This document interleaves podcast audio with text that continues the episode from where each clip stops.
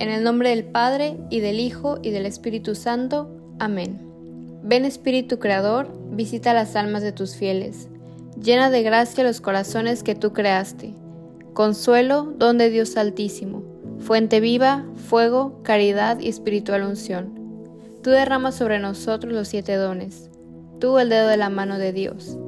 Tú el prometido del Padre, pones en nuestros labios los tesoros de tu palabra Enciende con tu luz nuestros sentidos, infunde tu amor en nuestros corazones y con tu auxilio fortalece nuestra fragilidad.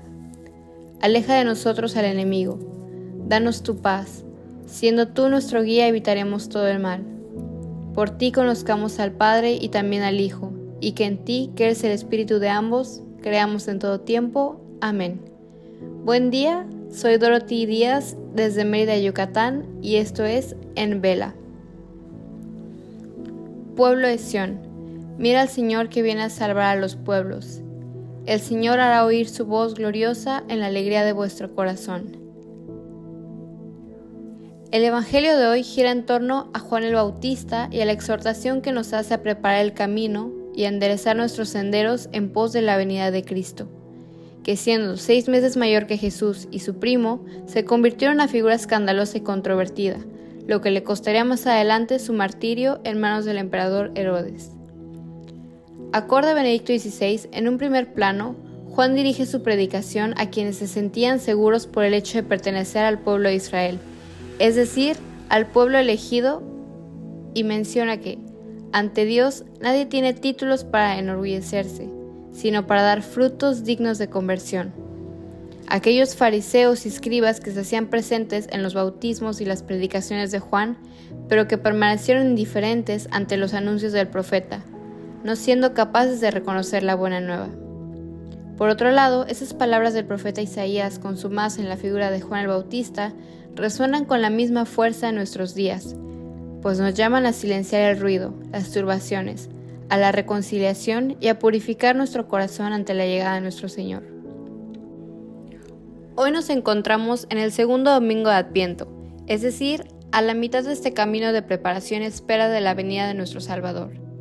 Recordemos que el Adviento corresponde al tiempo que la Iglesia nos propone como inicio de cada año litúrgico para memorar el misterio de nuestra fe, que Dios se hizo hombre para nuestra salvación.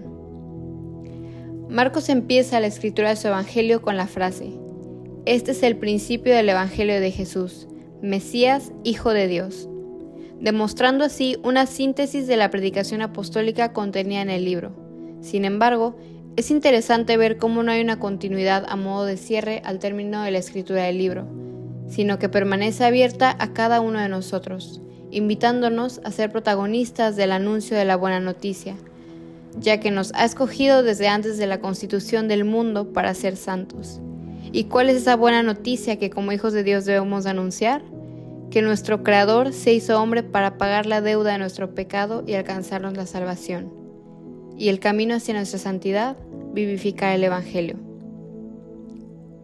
Considero muy importante detenernos ante la figura y el testimonio del profeta Juan, ya que él, con una profunda humildad ante Cristo, reitera que no es digno de ni siquiera descalzarle, un oficio destinado a los esclavos, diciendo, Ya viene detrás de mí uno que es más poderoso que yo, uno ante quien no merezco inclinarme para desatarle la correa de sus sandalias. Por otro lado, Juan realiza su predicación a partir de su encuentro personal con el Señor, recordando que él se retiró al desierto a vivir separado de todo lo que no era Dios, comiendo y vistiendo de la forma más sencilla para vaciarse de sí mismo y llenarse de la gracia del Padre.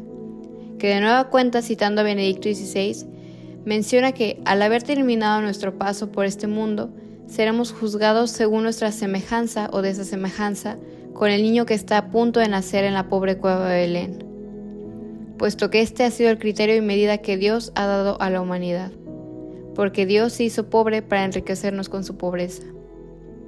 Yo me invito y les invito a pedir la intercesión de Juan el Bautista para poder imitarlo en sus virtudes y testimonio, a fin de que seamos capaces de dar frutos de santidad que nos hagan dignos de la gloria eterna. Para concluir, hemos escuchado que los evangelios de este tiempo litúrgico nos llaman a la conversión, a permanecer fieles, atentos y enderezar nuestros caminos ante la llegada de Jesús. La vida cristiana implica una constante conversión. Pongan todo su empeño en que el Señor los haya en paz con Él, sin mancha ni reproche. El lograr esto por nuestros propios méritos simplemente es imposible. Se requiere de mucha valentía y perseverancia para anunciar y testimoniar el Evangelio. Es por eso que debemos recurrir a las armas poderosas que el Señor nos da, no solo en este adviento que Jesús busca nacer en nuestro corazón y llenarlo por completo, sino que también en nuestro caminar hacia la vida eterna. No vaya a ser que venga de repente y los haya durmiendo. Algunas de esas armas que el Señor nos da son la fe expresada en oración, la meditación de la palabra de Dios, la celebración de la Santa Misa, la adoración eucarística, la reconciliación sacramental, las obras de caridad, el rezo del Santo Rosario, así como la vida comunitaria y misionera. Este adviento tratemos de verdaderamente enderezar nuestros senderos disponiendo nuestro corazón. Como propósito, yo les invito a silenciar todo el ruido al que solemos exponernos en estas fechas, todo aquello que nos aleja del verdadero sentido de la Navidad. Busquemos en estos días, en medio de tanto ajetreo y eventos, esos desiertos en el que nuestro Señor nos quiere hablar. Busquemos meditar sobre nuestra misión como cristianos y así como Juan el Bautista, proclamar la buena nueva de que ha llegado el Salvador, dejándolo nacer verdaderamente en nosotros y demos así frutos de conversión que se vean reflejados en nuestra relación personal con el Señor y hacia con los demás. Pueblo de Sión, mira al Señor que viene a salvar a los pueblos. El Señor hará oír su voz gloriosa en la alegría de vuestro corazón. Te damos gracias, Señor, por todos tus beneficios. A ti que vives y reinas por los siglos de los siglos. Amén. Cristo Rey nuestro, venga tu reino. Reina de los apóstoles, ruega por nosotros. En el nombre del Padre, y del Hijo, y del Espíritu Santo. Amén.